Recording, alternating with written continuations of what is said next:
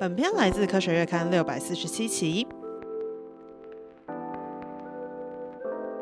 Hello，这边是《科学月刊》的脑波酒坊，这里有一堆科学和一点点 C two H O O，希望能对到你的波哦。我是主持人莎莎，今天呢还有在一起的是海螺 and 我们一个新角色海龟，都是海底动物。海龟来跟大家打个招呼吧。 Hello，大家好。 很龟耶！你今天有一种莫名很龟的感觉。啊，那海螺跟大家打个招呼。嗨，大家好。好的，今天呢，因应我们有新的那个水中生物，所以我们今天要聊是另外一种水中生物，这 样子。但是转潮影，硬要怎么办？我就是这么硬要来。这一次呢，要聊一个也是水中生物呢，它是一种外来入侵种，叫做玻璃鱼。乍听嗨名字会觉得很可爱，但真正嗨发现之后，它有点可恶。所以 可恶吗？有到可恶吗？你们觉得？还没往下，还行，嗯还好。外来入侵种都很可恶。你的对嘛？是不是？就听起来乍乍听好像很可爱，其对实其实很可恶这样子。但我一想到那个什么外来入侵种这件事情，我就想到小时候学那个什么福寿螺。然后之前好像不知道是哪一个，好像是国小什么社会课本里面，然后就会出现福寿螺。它甚至不是在那个什么自然课本里面。然后我们有一次校外教学，然后就走经过那个田。诶，你们有在田里面，就是田旁边那个小水沟看过福寿螺本人吗？有啊，还有他的子孙们，对，还有它的子孙，就福寿螺的卵。对，纷纷纷的子孙们。对，然后我们那时候老师就会跟我们讲说，你们只要看到那个粉红色的那个东西，你们就把它踩爆。然后我们校外教学就有个固定桥段，就是我们到 everywhere 的时候，我们只要看到粉红色的蛋，我们就是把它踩 爆。是不是很奇怪？然后奇怪，他就往外比说谁踩了谁谁踩爆的最多卵。哎，我觉得其实蛮怎，么算啊呐、那你就是一脚啊，你就看你它它不是一坨吗？对啊那，你就看你踩了几坨啊？就你是算坨的，不是算颗的。大坨算跟小坨的，哎、我们没有思思考到这么细耶！哇，你增加了这个啊难度参数， 那、很疗愈耶。就是推荐大家，如果心情不好的时候，你们就去那个水田旁边啊，去采那个福寿螺卵。 顺便救台湾，没错，这边叫台湾。现农在夫还会 很感多谢你？吗？其实还是蛮多的，我觉得啦。好像是。对，就是因为基本上它就是它已经成功入侵，它好像没有办法就是根除这样子。我觉得这就是还蛮可怕的一个点，就是基本上它如果真的会威胁到一些呃台湾原生生物的话，就是其实我们要把它给移掉，它可能就是会蛮困难的。但我这对啊边蛮好奇的是，我觉得有一个概念可能要跟我们的读者沟通一下，就是我们常常会讲说外来入侵种嘛，然后有的时候说外来种，到底有什么东西我们是算外来种，什么东西算外来入侵种，它们有什么不一样呢？外来种跟外来入侵种的差别在于，就是只要我这个物种它不是原产于当地，是从其他地区引入的，我们叫做外来种。但是当这个引入的物种呢，它没有被好好的管理，然后可能就是被人类有意无意的带到野外，然后他们在野外生存繁衍，然后导致当地出现经济损失啊，然后威胁到原生物种的生存，然后或是造成一些疾病的传播啊，就会被叫做外来入侵种。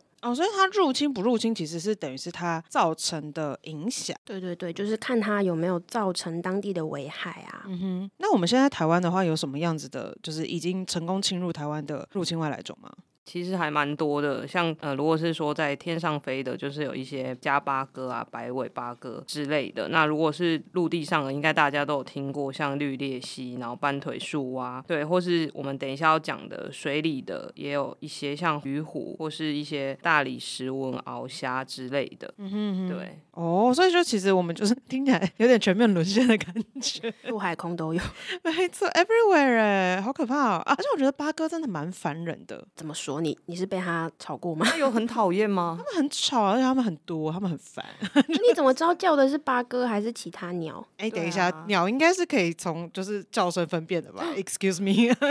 我知道可以从你们叫家声分辨，但是我分不出来。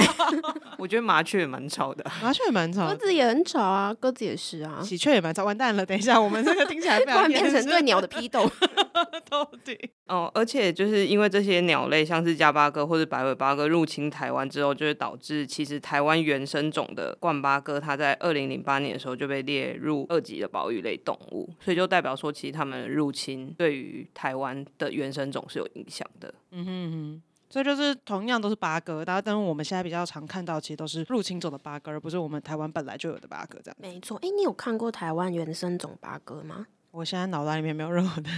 其实我也没有看过，但我看过照片，它长得很朋克，就是它 有一前面头前有一撮大撮的毛的样子，哦，这么这么帅气的吗嗯？，超帅。哎呦，哇但塞！是就 平常不太会看到，因为它，嗯嗯，对，它被竞争掉 了。太会竞争。可怜那我觉得听起来有点惨。可是我觉得刚刚讲到，比如说八哥这件事情，是我之前有听说过的。然后刚刚讲到，比如说绿鬣蜥啊，然后或者是像刚刚讲福寿螺之类，其实都是我们在报章杂志还蛮常看到，就是哎，我们看到它，我们就知道说它感觉就是稍微比较负面，对然后会造成一些不好的影响这样。那有没有一些就是其他的可能出乎意料？它虽然我们好像没有什么感觉，但它其实也是造成严重影响的。对，其实犬猫在去年的中研院建制台湾物种名录中，也被正式列为外来入侵种。你说的犬猫是可爱的狗狗狗吗跟猫猫，呜、它们也算是外来入侵种吗？没错，因为就是有一些野外的游荡犬猫，它其实已经对台湾的原生物种生存造成威胁。像是，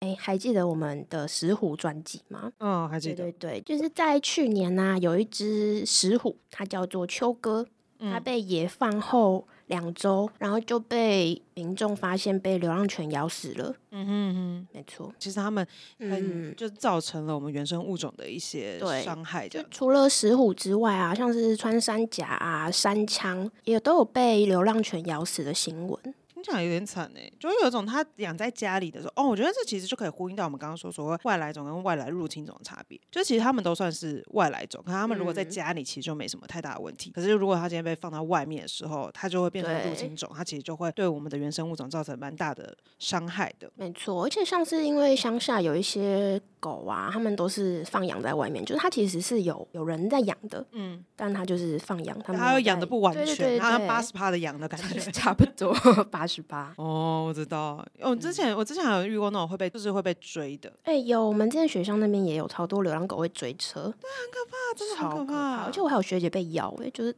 她就她是真骑真的被机咬到车吗，对，然后就被流浪狗追，然后小腿就被咬伤，她也去打破伤风 Oh，my god，很可怕、啊。我这边想跟大家就是补充，就分享一下，就是其实外来入侵种对全球来讲都造成了蛮大的威胁。有的时候因为它在我们身边，我们可能没有特别注意到这件事情。那等到我们发现的时候，已经很严重了这样子。那在今年就是二零二三年九月的时候呢，联合国旗下的一个组织，它是生物多样性和生态系统服务政府间科学政策平台，哎、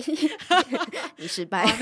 好难哦、Anyway，反正就是这个平台呢，它就发布了一个就是外来入侵种的评估报告。这个评估报告非常非常的，就它的资料来源非常的庞大，它是来自四十九个国家，然后有就是找了八十六名专家，而且还参考了超过一万三千份的文献，花了总共四年才完成哦，就真的是有非常非常多的参数跟资料。他们发现说呢，就是借由人类活动引入，然后传播到世界各地。所谓人类活动，就是可能我想养啦，对不对？然后我就把它引进来这对，样子，嗯或者是他们跟着货船呐、然后就、就货船、啊、飞机啊，对对它可能对站在对你身上啊，或者就是就没错，比如说或是在一可能些卡在木头箱子上、啊，对对对对对，他说借由这种方式，然后到世界各地的物种其实超过了三万七千种。很多，而且它的数量超其实多是在持续上升的。那在这里面，刚刚说有三万七千种嘛，还有更有超过三千五百种，它其实是算是有害的外来入侵物种，就是它会非常严重的破坏我们原本的生态平衡。而且呢，全球动植物灭绝事件里面呢，有大约百分之六十是因为他们这些外来入侵种导致的。小坏蛋，没错，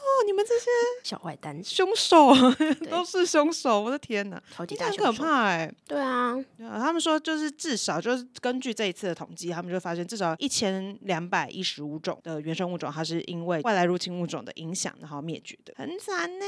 真的。没错，而且光是在二零一九年，它就造成了四千多亿美元的损失，虽然我想象不出来那是多少，但是应该很 多，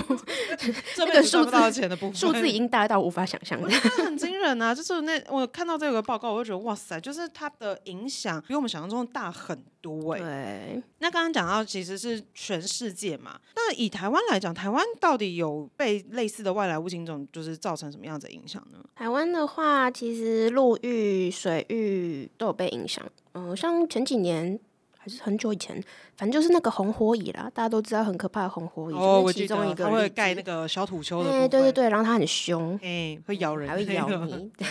然后很难杀这样。对，然后除了陆地上的红火蚁之外啊，淡水里面的鱼虾，像是什么淡水鳌虾啊那种，就是也是外来入侵种这样。根据统计啊，目前台湾的淡水鱼虾蟹的外来入侵种至少就有五十八种，而且这个数量还可能持续增加。还有这次我们要讨论的玻璃鱼就是其中一种。玻璃鱼，所以好了，我们终于终于来讲到了主今题天的了重， 开场超久，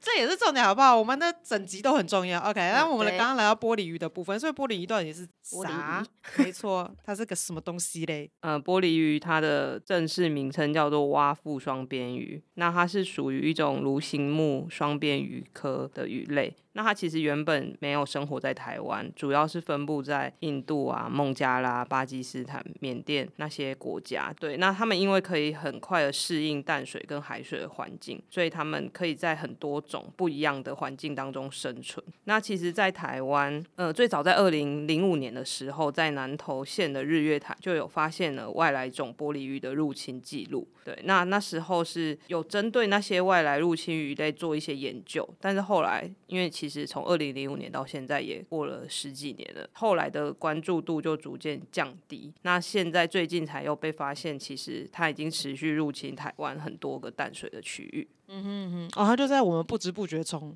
对，它就慢慢的 everywhere 这渗样透，繁衍它的势哇力塞 好可怕哦。那可是因为我们刚刚讲的是外来入侵种的玻璃鱼嘛，那其实我就记得我好像小时候也有听过人家讲说，就是玻璃鱼这种说法，那是不是代表说台湾其实本来也有玻璃鱼这种东西存在？虽然我小时候没有听过，但是 台湾确实也有原生种的玻你璃小时鱼。候没有听过玻璃鱼吗？可能你的小时候跟他小时候有点我的差 童距年比较多彩多姿，会 啊，就是那种很漂亮的那种，看起来透明透明的，人家就会说它是没哦有玻欸璃鱼，真的假的？ 我们都看孔雀鱼或大肚鱼，哎、这两个也是外来种哦。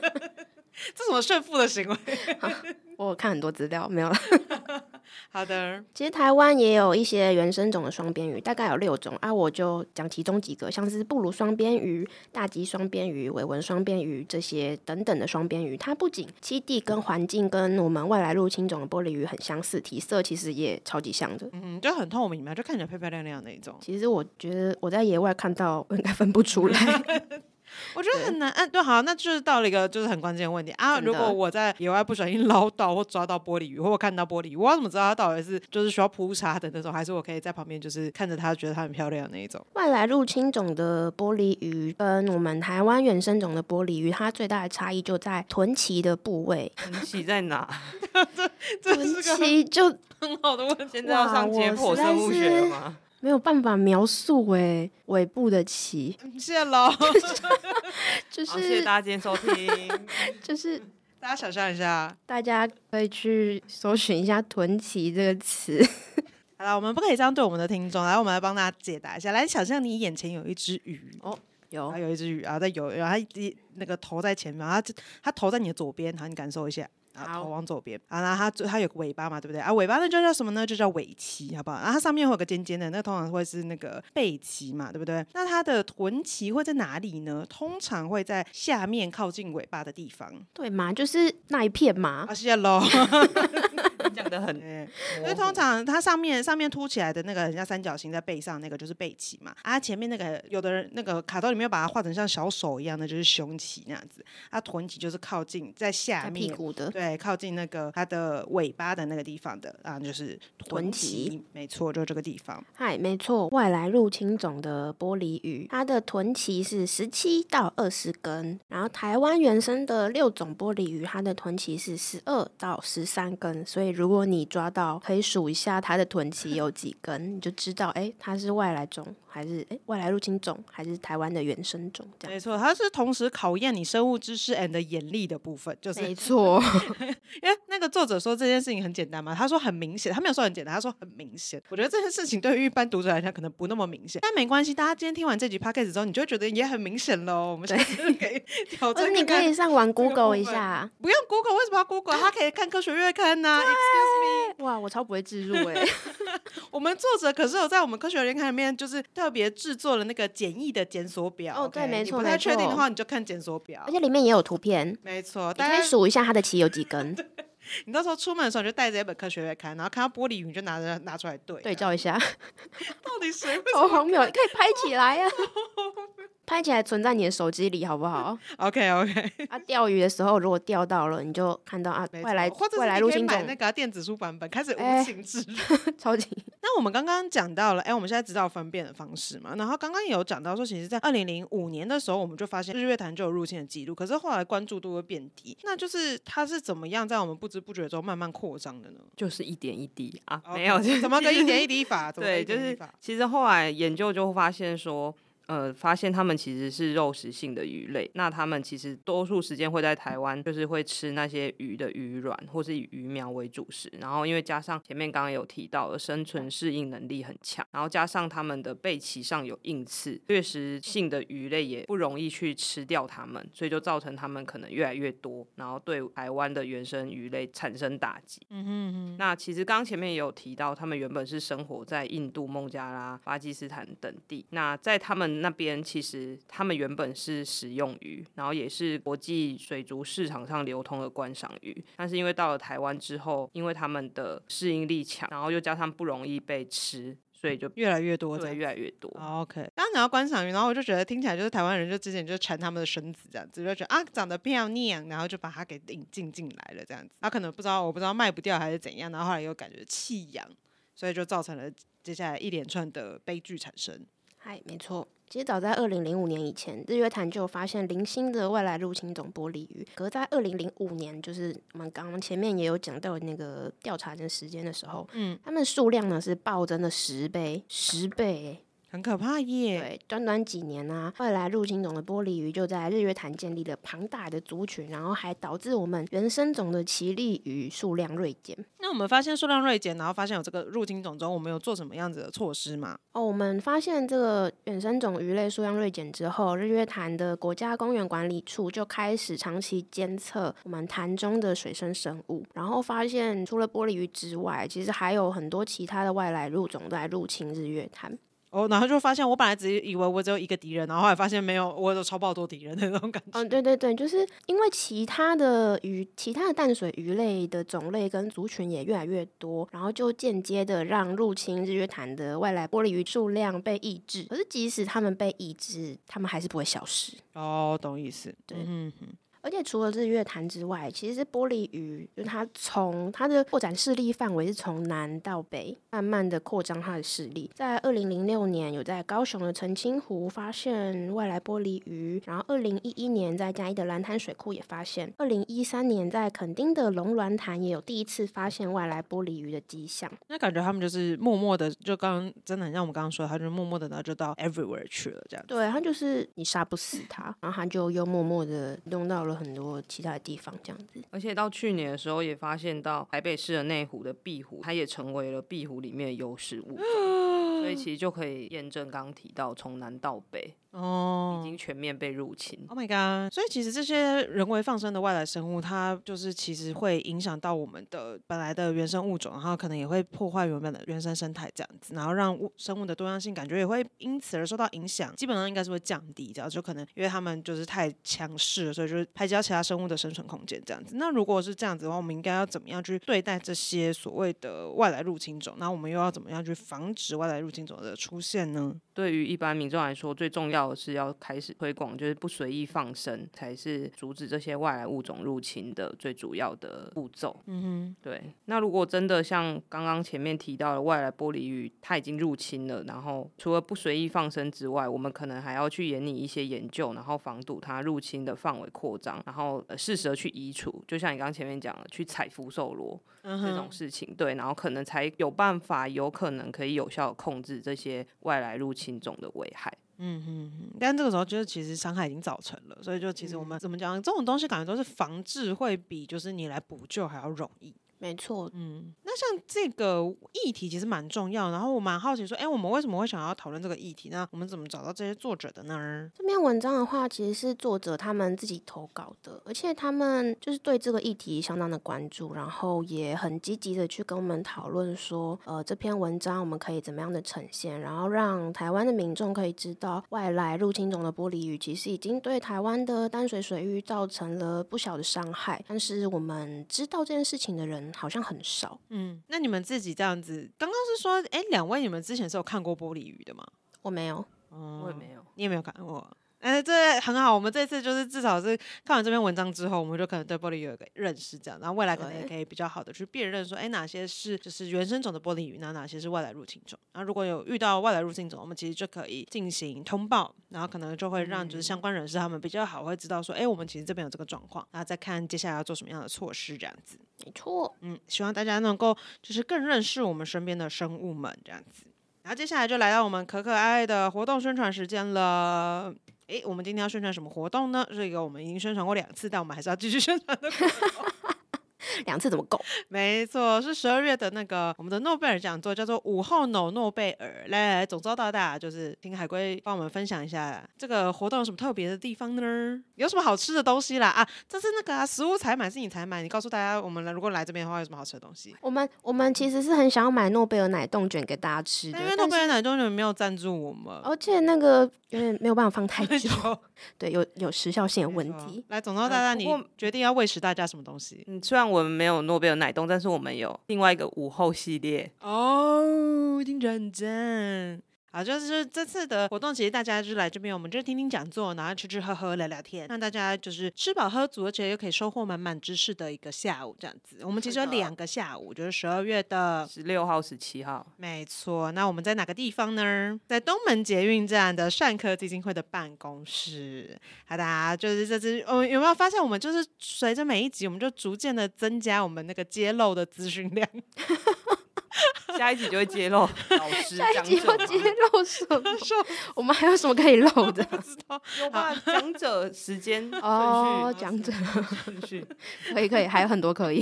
到底好了，而且呢，为什么要这个时候一直要再三的提醒大家呢？因为大家听到这一集的时候，应该是十一月的二十九号，再过两天你就可以买到科学月刊的新刊喽。那你只要拿这个新刊，你就可以免费的入场喽，是不是很棒呢？我觉得你看到新刊，你还可以提前知道讲者资讯。 对呀，好的，就是这样子啊。就是如果你现在手上还没有科学月刊，赶快去买，好不好？来，买起来。然后今天这一集呢，就是关于玻璃鱼的各种小知识，这样子。不知道还大有家外来入侵种，没错，不知道大家对于玻璃鱼或者是其他的外来入侵者有没有什么样的看法，或者是你诶听完之后觉得有些好奇或疑问的地方，都可以留言告诉我们。那如果喜欢我们的节目的话，就欢迎五星好评加推荐，然后播交房，我们就下次再见喽，大家拜拜拜拜拜拜